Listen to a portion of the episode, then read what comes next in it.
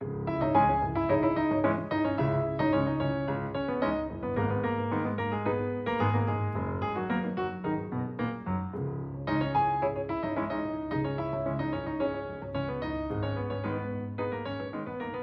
Vivam Geometria Variável, edição número 82, com Nuno Ferreira Teixeira e Carlos Coelho, residentes fixos deste programa de análise daquilo que mais importante queremos reter da semana que passou, a produção de Ana Fernandes, a gravação do João Carrasco. Mantemos aqui o foco na guerra, que se antes uniu a Europa, que está também a conferenciar sobre o seu futuro, agora, passados mais de dois meses de guerra, parece desunir, ou pelo menos a União Europeia está a voltar a um conceito antigo do século XX, uma Europa a várias velocidades, pelo menos na questão da energia.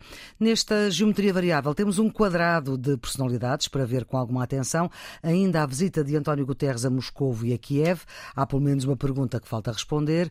A futura visita de António Costa a Kiev. Ele já tinha dito, na única entrevista que tinha dado este ano, que iria à Ucrânia se fosse convidado. Foi. Falta saber quando é que vai. Já se sabe que vai com um plano de financiamento do FMI no bolso. Temos de perceber também o que o Papa Francisco disse e o que Lula, Lula da Silva, o antigo presidente do país que mais fala português, gravamos no Dia Mundial da Língua Portuguesa, temos que perceber o que Lula disse à revista de maior impacto no mundo, a Time. Ele não deu só uma entrevista, ele é a capa da Time e pode ser de novo o presidente do Brasil. Brasil que vai celebrar este ano o número redondo da independência, 7 de setembro, 200 anos depois, o Brasil volta a ser Brasil. Temos aqui uma Câmara Municipal que acolhe refugiados ucranianos que fogem dos russos que invadiram o seu país através de uma associação de russos que apoiam esta invasão.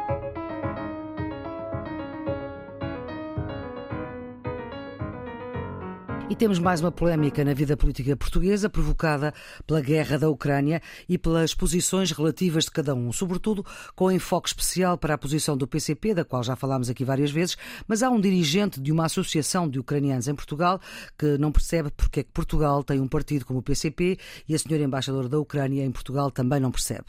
O PCP pediu posicionamento inequívoco dos órgãos de soberania. Marcelo falou primeiro, disse que essa questão nem se colocava, porque Portugal é um país livre onde todos podem ter a sua opinião.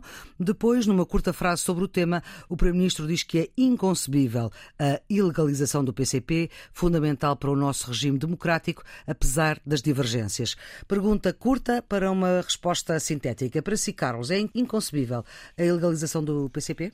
Com certeza, a guerra política faz dentro das instituições e dentro do sistema. Não se faz usando a lei para expulsar do sistema aqueles que têm uma opinião diferente da nossa.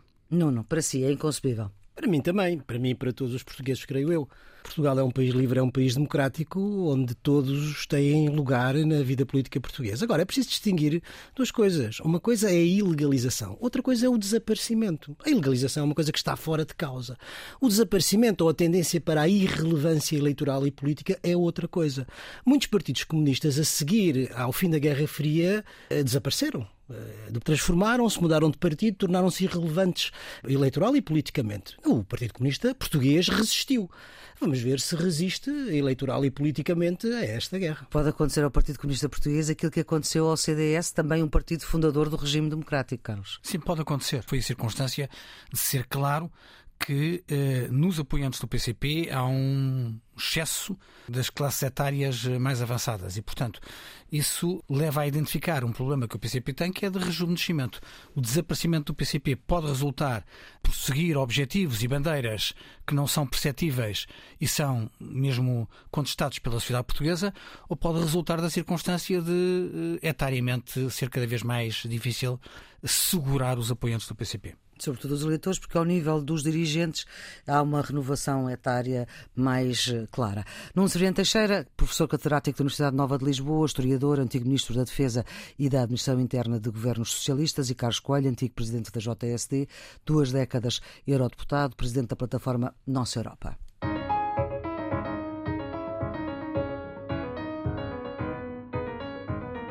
Quando aqui estivemos na semana passada, António Guterres ainda estava na Rússia, portanto ainda não tinha ido à Ucrânia. E a pergunta é, eh, Nuno, o que é que mudou em concreto no terreno com a ida do secretário-geral da ONU ao cenário, quer do agressor, quer do agredido? É preciso nós distinguirmos uh, duas coisas. Uma coisa são as negociações políticas, ou seja, a mediação para encontrar uma solução política ou negociada para o conflito. Outra coisa é uma iniciativa do secretário-geral das Nações Unidas à procura de uma trégua humanitária.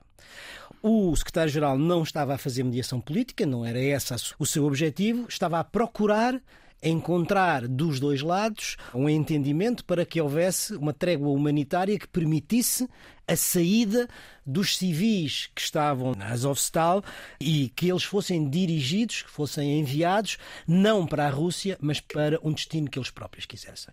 Desse ponto de vista, a visita do secretário-geral das Nações Unidas mudou mudou a vida de muita gente que estava naquela, naquela situação terrível e é, sem dúvida nenhuma, um sucesso para as Nações Unidas e para o próprio António Guterres. Essa trégua humanitária, esse conduzir dos refugiados para uma zona em que estão em segurança, correu, correu bem e é positivo. Hum, Carlos, o que é que mudou em concreto no, no terreno com a ida do Secretário-Geral? Primeiro, resultou no regresso da ONU e, particularmente do seu Secretário-Geral, eh, ao centro deste conflito. Ou seja, António Guterres afirma-se como um mediador de confiança.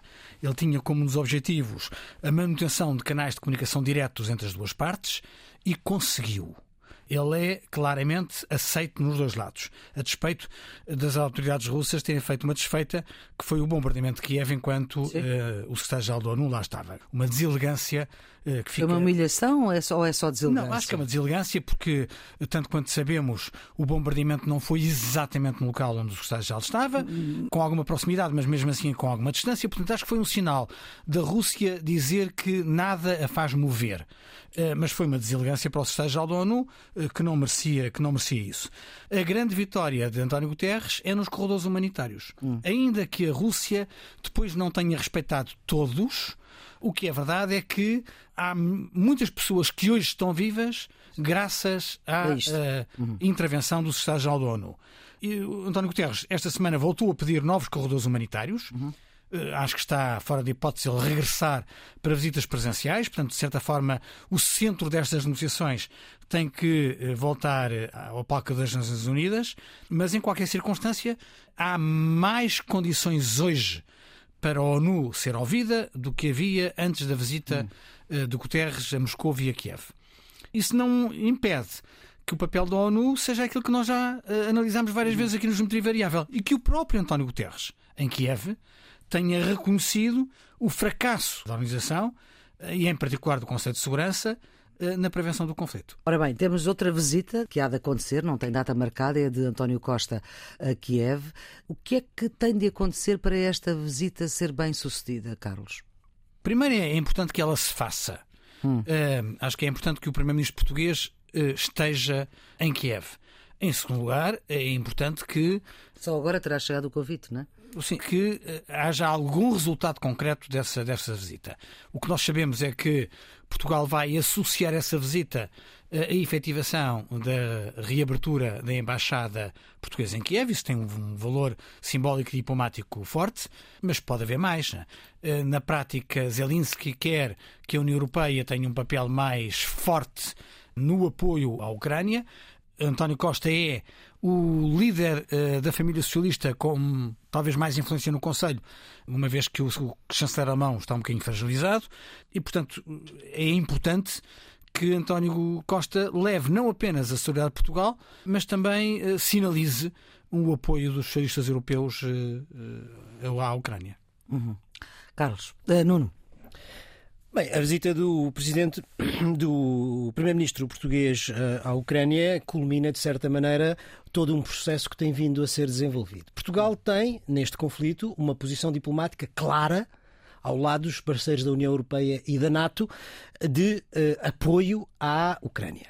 Hum. E na sequência da intervenção do presidente ucraniano no Parlamento português, os órgãos de soberania dos dois países têm vindo a encontrar-se. Já, já, já, foi feito um encontro via uh, online dos parlamentos e esta, de certa maneira, esta visita do Primeiro-Ministro ao nível de governos, que também já tiveram encontros virtuais, ao nível de governo, é o culminar desse processo. O que é que isso pode traduzir? para além do apoio diplomático, político, tornar-se visível, digamos assim, pode trazer consigo uh, um ou outro gesto que tenha impacto. Primeiro, a reabertura da embaixada portuguesa em Kiev tem significado. Ela recuou para a Polónia, volta a Kiev e isso é um sinal, digamos, importante. Confiança, não é? De confiança e, e de apoio. Segundo, uh, uh, anuncia-se, vamos ver, não se sabe ainda qual é o valor do pacote, mas que haverá um pacote de ajuda financeira que o Primeiro-Ministro irá também anunciar em Kiev.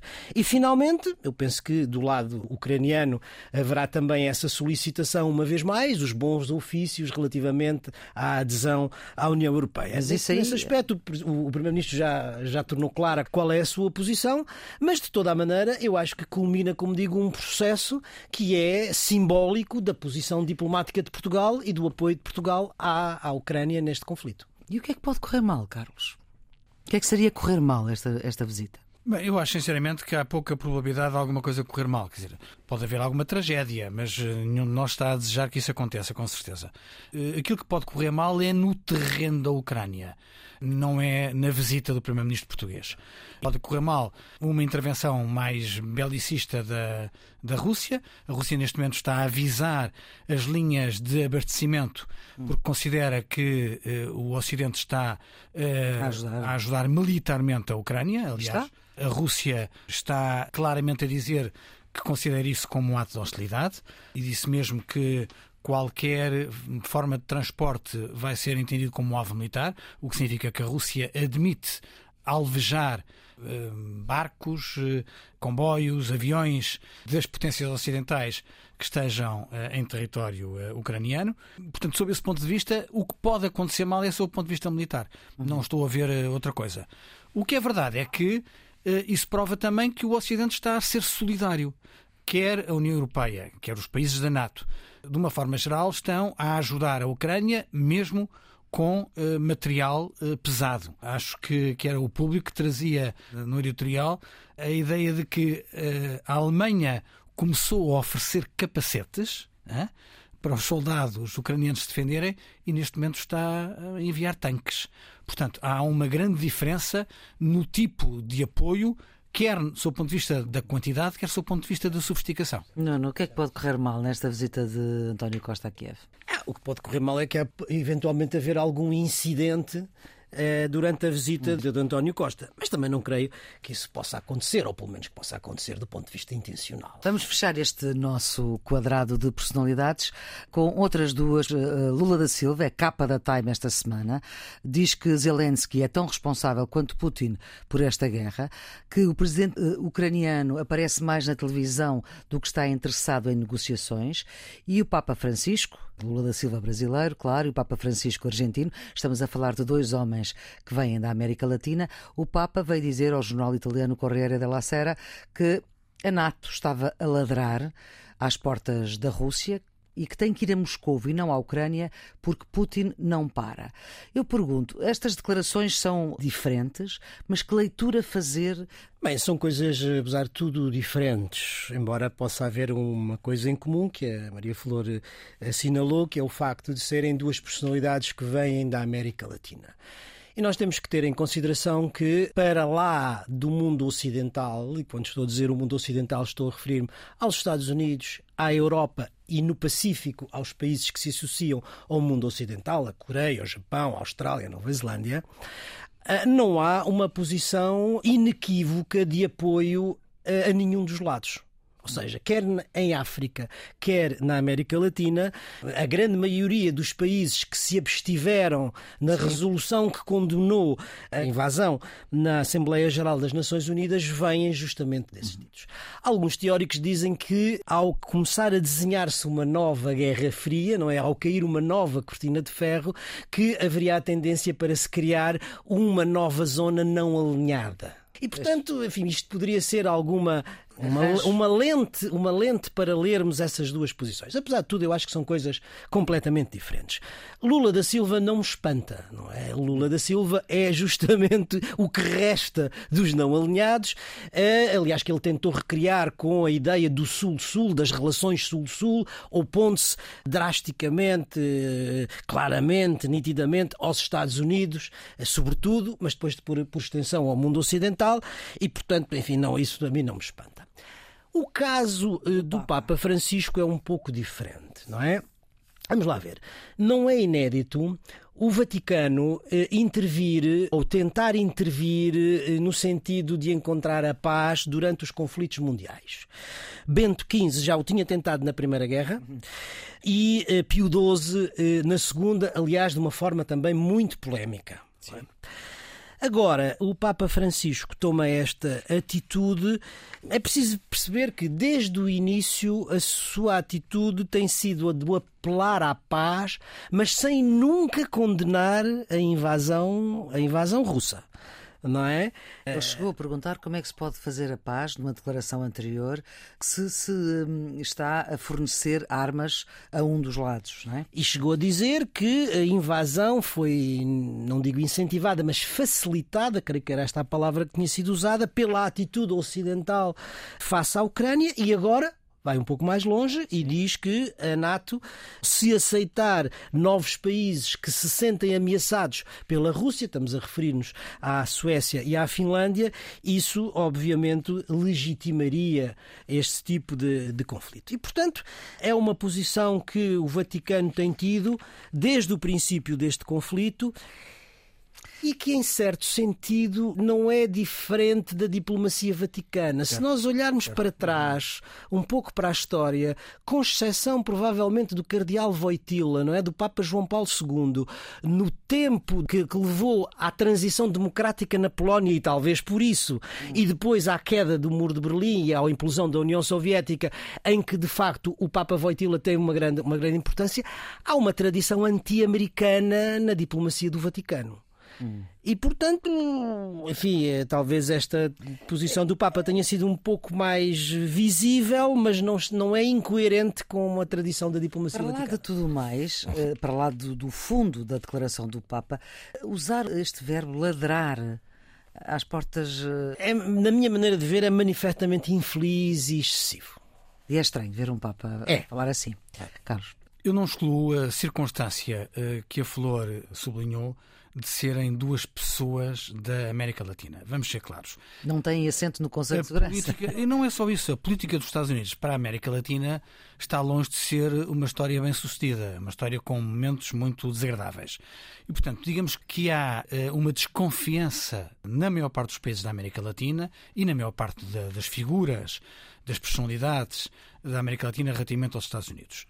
Isso influencia a forma como veem o, conflito entre a Rússia e a Ucrânia? É legítimo presumir que sim.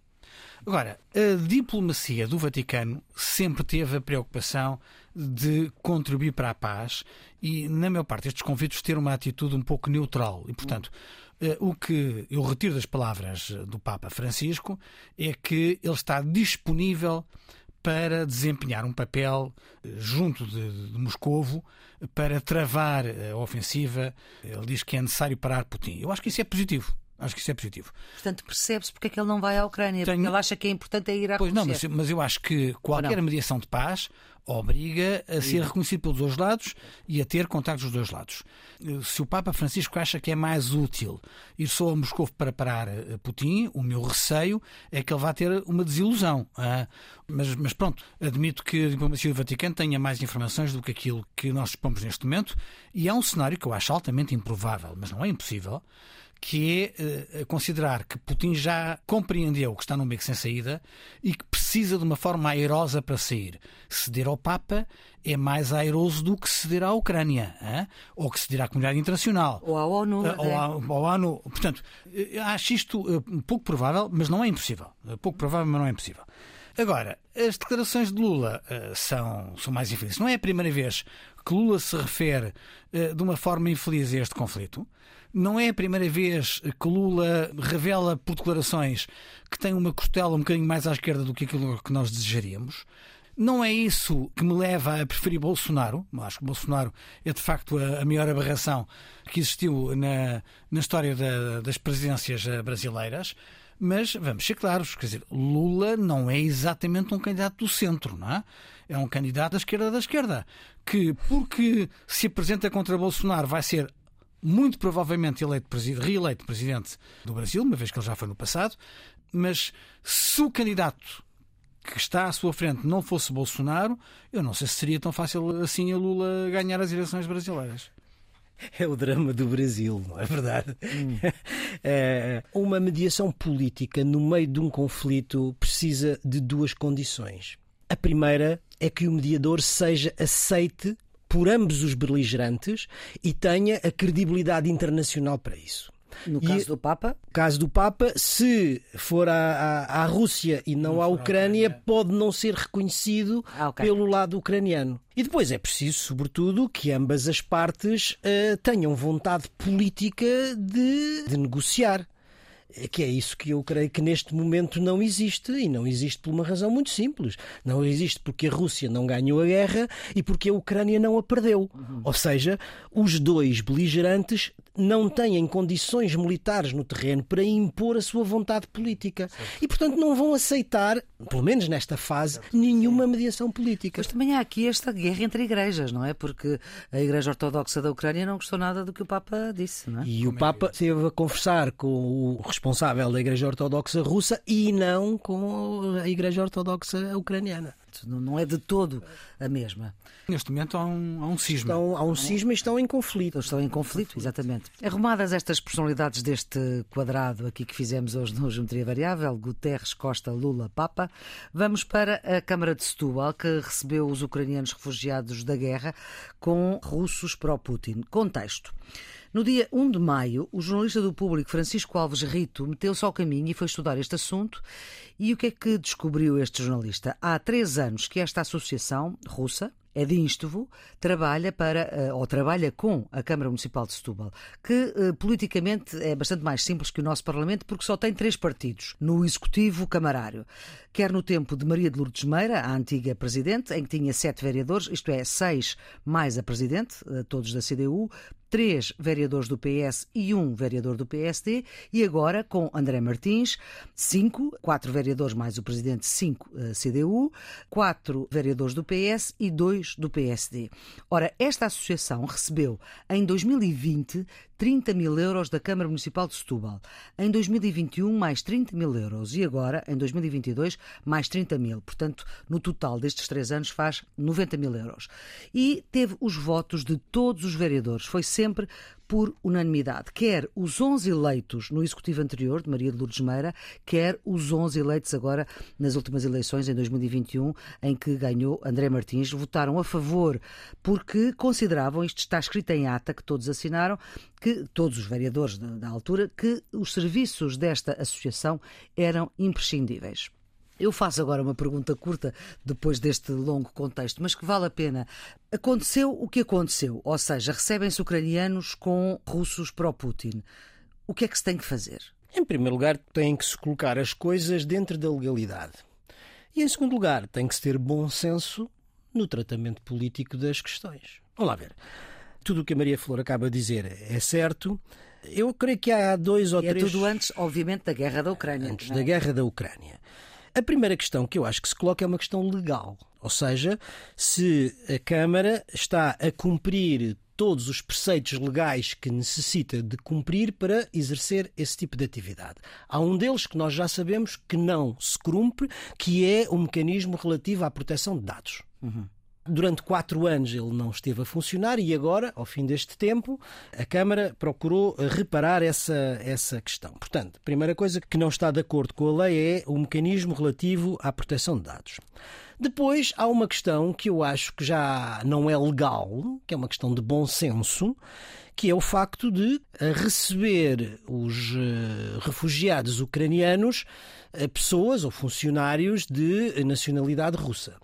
Isto provavelmente, se não houvesse um conflito em marcha, se não houvesse uma guerra entre a Rússia e a Ucrânia, poderia ser aceitável.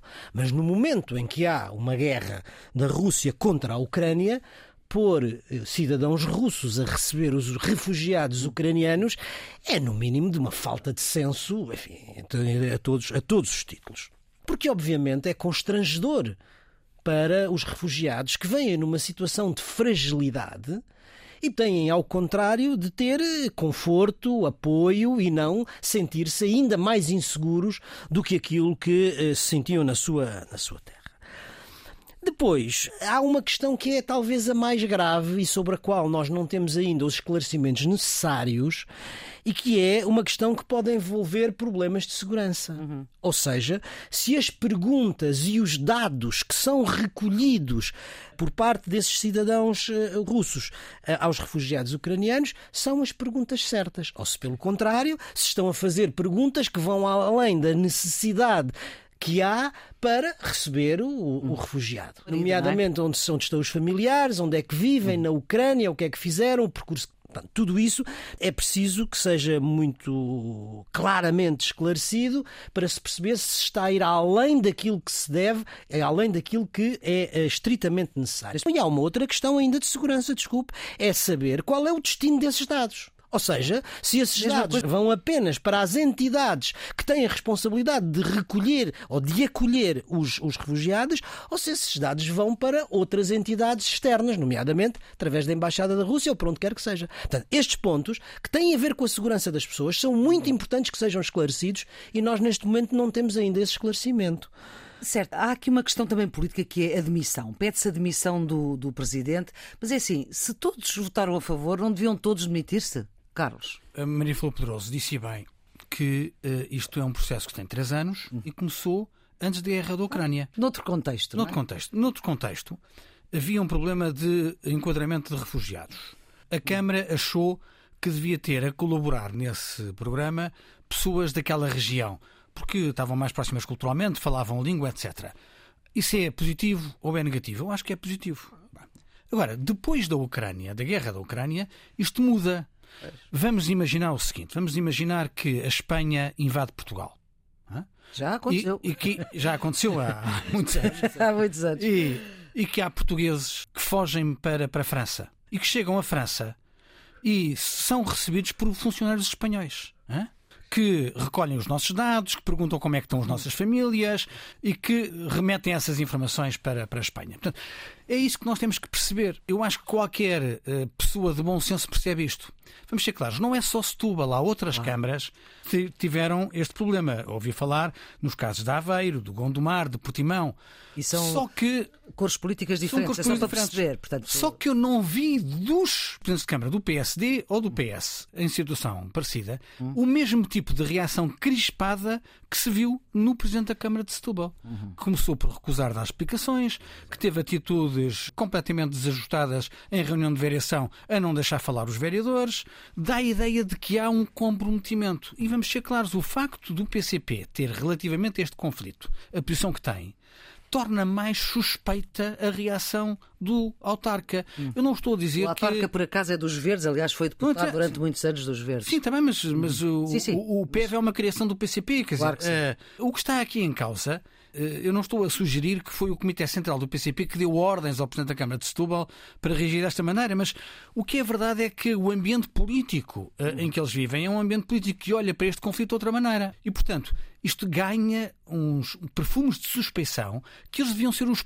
os principais interessados em esclarecer. Mas não, fecharam-se numa posição completamente uh, absurda. Dizer que a culpa era do Primeiro-Ministro, que a culpa era do, do Alto Comissariado para as, migrações, migrações, a culpa é de todos menos deles. Ora, o que é verdade é que, tanto quanto se sabe, há dados de 160 pessoas ucranianas que foram fotocopiados e, como não dizia, não se sabe é qual é o destino dessa informação. Sabe-se que foram feitas perguntas intrusivas sobre quem ficou na Ucrânia.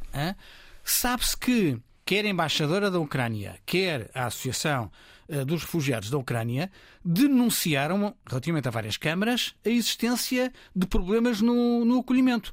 Portugal deve ter uma atitude, neste caso, mais proativa, que é tentar esclarecer rapidamente o que é que se passou. Garantir que não há nenhum refugiado ucraniano que entre em Portugal que se sinta ameaçado. E, eh, naturalmente, se há responsáveis que, eh, em vez de colaborar para o esclarecimento da situação, se tentaram fechar numa atitude que é perfeitamente incompreensível, uhum. eles têm que ser responsabilizados, pelo menos politicamente.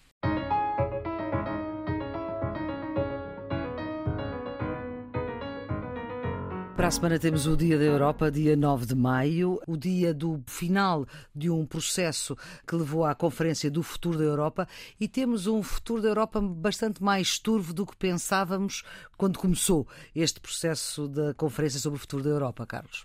Este processo foi muito influenciado por Emmanuel Macron, que pensava ter a conclusão durante a presidência francesa a tempo de ser útil para a sua campanha presidencial. Isto acabou por se atrasar, acabou por uh, não ser relevante para a campanha presidencial de Macron e Macron acabou por ganhar, mesmo sem conferência sobre o futuro da Europa, porque nós, quando isto começou, não pensávamos que ia haver a guerra da Ucrânia. A guerra da Ucrânia alterou tu, tudo isto. A verdade é que eh, há resultados, há nove capítulos, 49 propostas, hum. mais de 300 medidas concretas, embora muitas delas não sejam da competência comunitária. Obriga... Muitos cidadãos europeus envolvidos nesta questão. Mas vamos ser claros. Há duas coisas a dizer. Primeiro sobre o processo, depois sobre a consequência. Sobre o processo, é que foram muito menos os cidadãos envolvidos do que aquilo que se pensava ao início. Há um número desses cidadãos envolvidos? Não. Quem participou nisto foram os, os do costume, foram aqueles que têm um envolvimento com as questões comunitárias eh, mais forte. O Carlos participou? Não, participei. Aliás, a nossa associação, a nossa Europa, uh, fez com a Fundação Gulbenkian e com o European Policy Center uh, duas Assembleias de Cidadãos em Portugal. Uhum. Uh, através de uma empresa de, de estudos de opinião, selecionámos 40 cidadãos portugueses que representavam toda a população portuguesa. Qual foi a ideia que saiu daí já agora? Não, saíram várias ideias, mas, eh, mas ideias muito localizadas. Em Portugal, eh, a propósito do Estado de Direito, uma das conclusões é que é necessária uma justiça mais rápida. Porquê? Porque na apreciação da justiça portuguesa, a lentidão. Agora, isto tem pouco a ver com as soluções europeias, não é? Portanto, as pessoas. É porque são... a justiça não é europeia. As pessoas são levadas a tirar conclusões em função da sua experiência, o que faz com que a sensibilidade portuguesa seja diferente da eslovaca ou da alemã ou da, da finlandesa ou de outra qualquer. Bem, este processo foi menos participado do que era desejável. Hum. E, portanto, sob esse ponto de vista, temos aqui algo a lamentar, embora talvez as circunstâncias não tivessem permitido. Sobretudo no momento em que o Eurobarómetro nos dá dados que permitem concluir que a grande maioria dos europeus entendem que a sua voz devia ser mais ouvida. Em Portugal, Portugal é o segundo país com maior porcentagem, 96% dos cidadãos portugueses Querem ser mais ouvidos. Querem ser mais ouvidos a propósito das questões europeias. Ou seja, em 100, só 4 é que não querem saber Exatamente. nada. Exatamente. Agora, isso depois não tem consequência na participação. Portanto, é uma sensação que as pessoas têm de que a sua voz não está a ser ouvida, hum. que eles deviam ser levados a participar mais, mas é um lamento um pouco inconsequente. Agora, consequências disto. Há uma questão de fundo. De saber se isto vai obrigar ou não à revisão dos tratados. Pois isso parece que sim. Quando é? a conferência. É uma revolução que aí vem.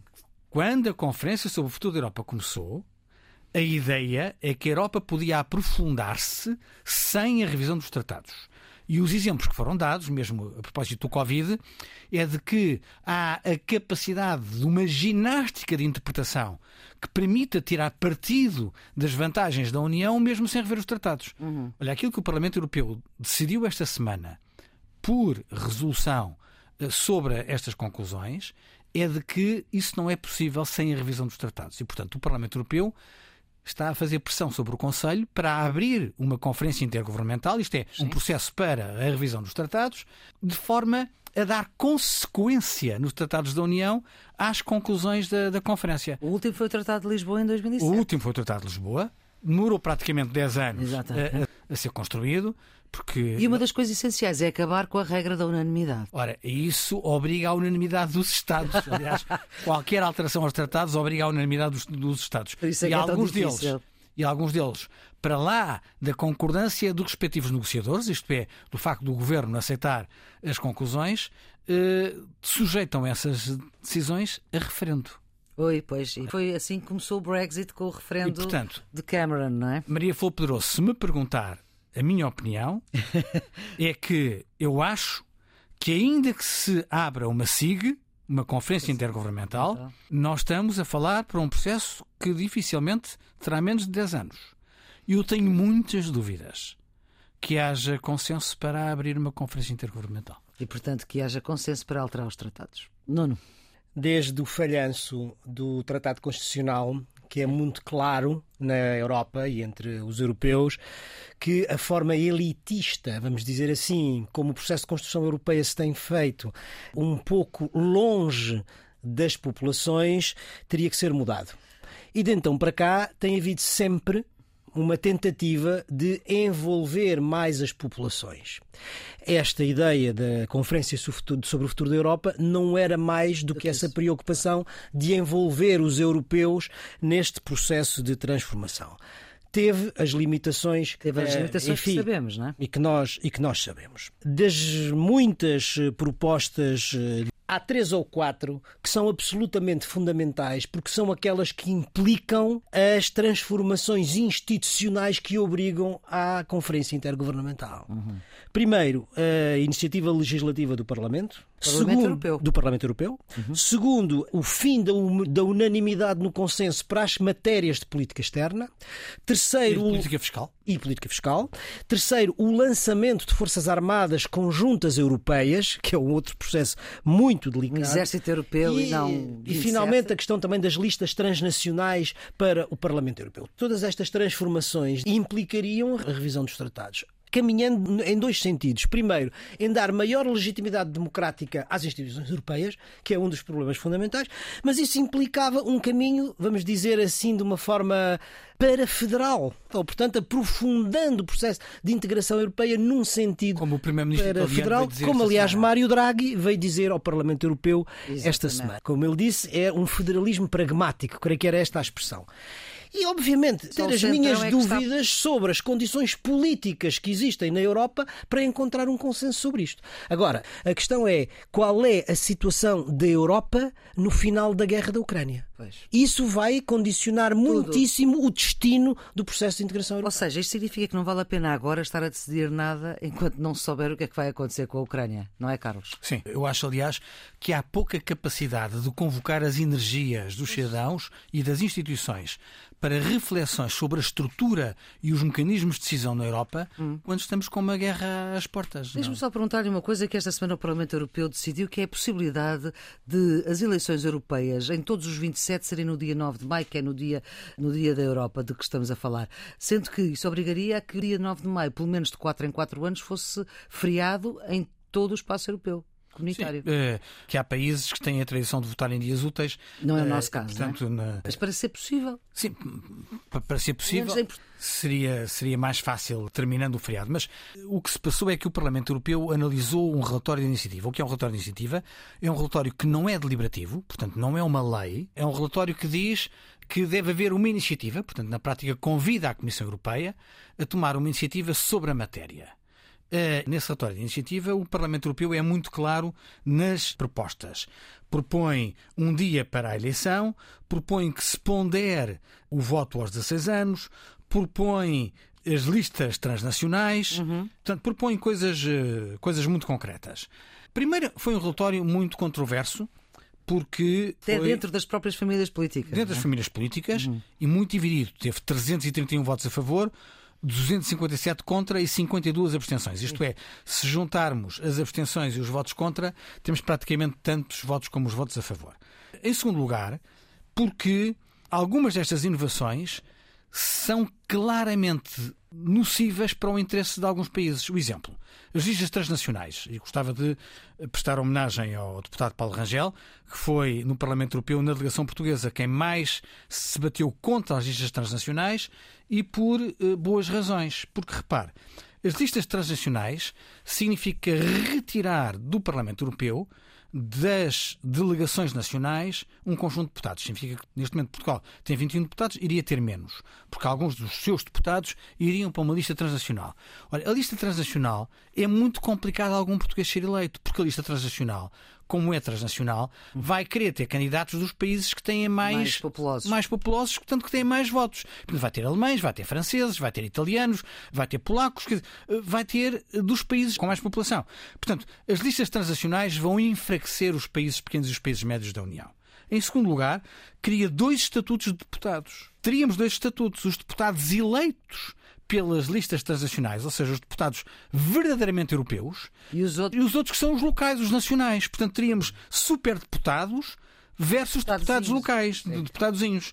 São uh, sugestões interessantes, uhum. vão suscitar muito interesse para os cientistas uh, políticos, sim, sim, mas a probabilidade disto ter consequência em alterações legislativas é muito baixa. Ver a luz do dia. Mais fácil, então, é a solução clássica de ter um Senado e, um, uma Câmara de Deputados, em que o Senado tem um número fixo de representantes por cada Estado. Que é o que já acontece no Conselho. Fica esta ideia do geometria variável.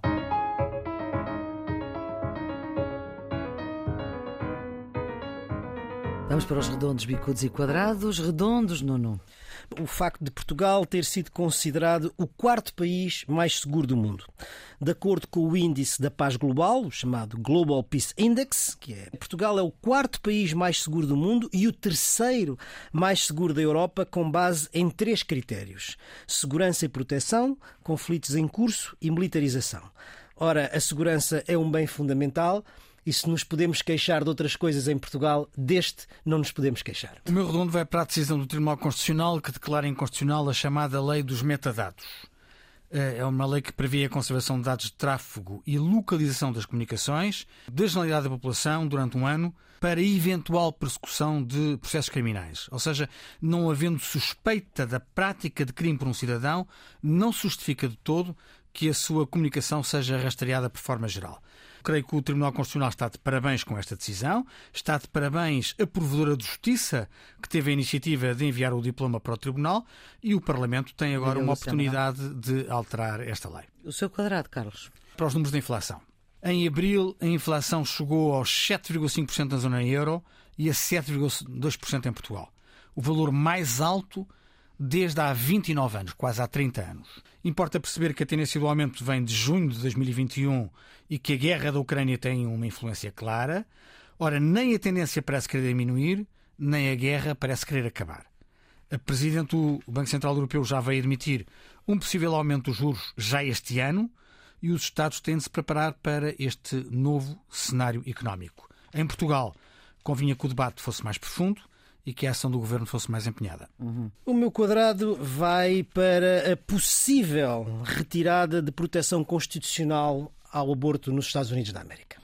Uma fuga de informação do jornal Político deu a conhecer um projeto de parecer que iria anular o acórdão que dá proteção constitucional à interrupção voluntária da gravidez, que se se viesse a concretizar, permitiria aos legisladores dos diferentes Estados nos Estados Unidos de proibir o aborto em toda e qualquer condição.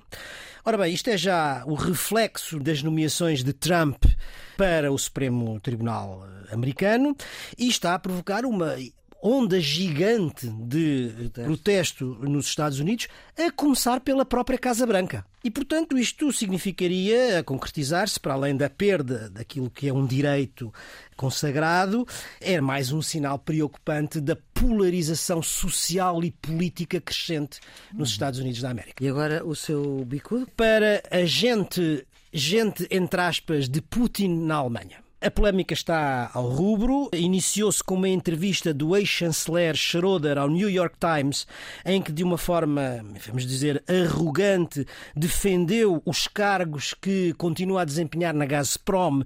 e afirmou a sua colaboração e a sua amizade com Putin. O governo ameaçou poder reverter os benefícios públicos a que tem direito enquanto ex-chanceler, mas o facto é que a polémica se alargou na sociedade civil alemã e, uma vez mais, o Politico publicou uma lista bastante mais alargada daquilo que considera os membros da elite política ou empresarial e intelectual que foram favoráveis a Putin. Uhum. Lá figura a senhora Merkel, lá figura o presidente Steinmeier e, espante-se, o grande intelectual Habermas.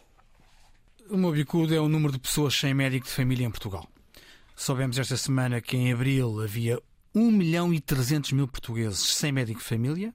Em 2015 o problema já era sério, havia pouco mais de um milhão de portugueses nestas circunstâncias.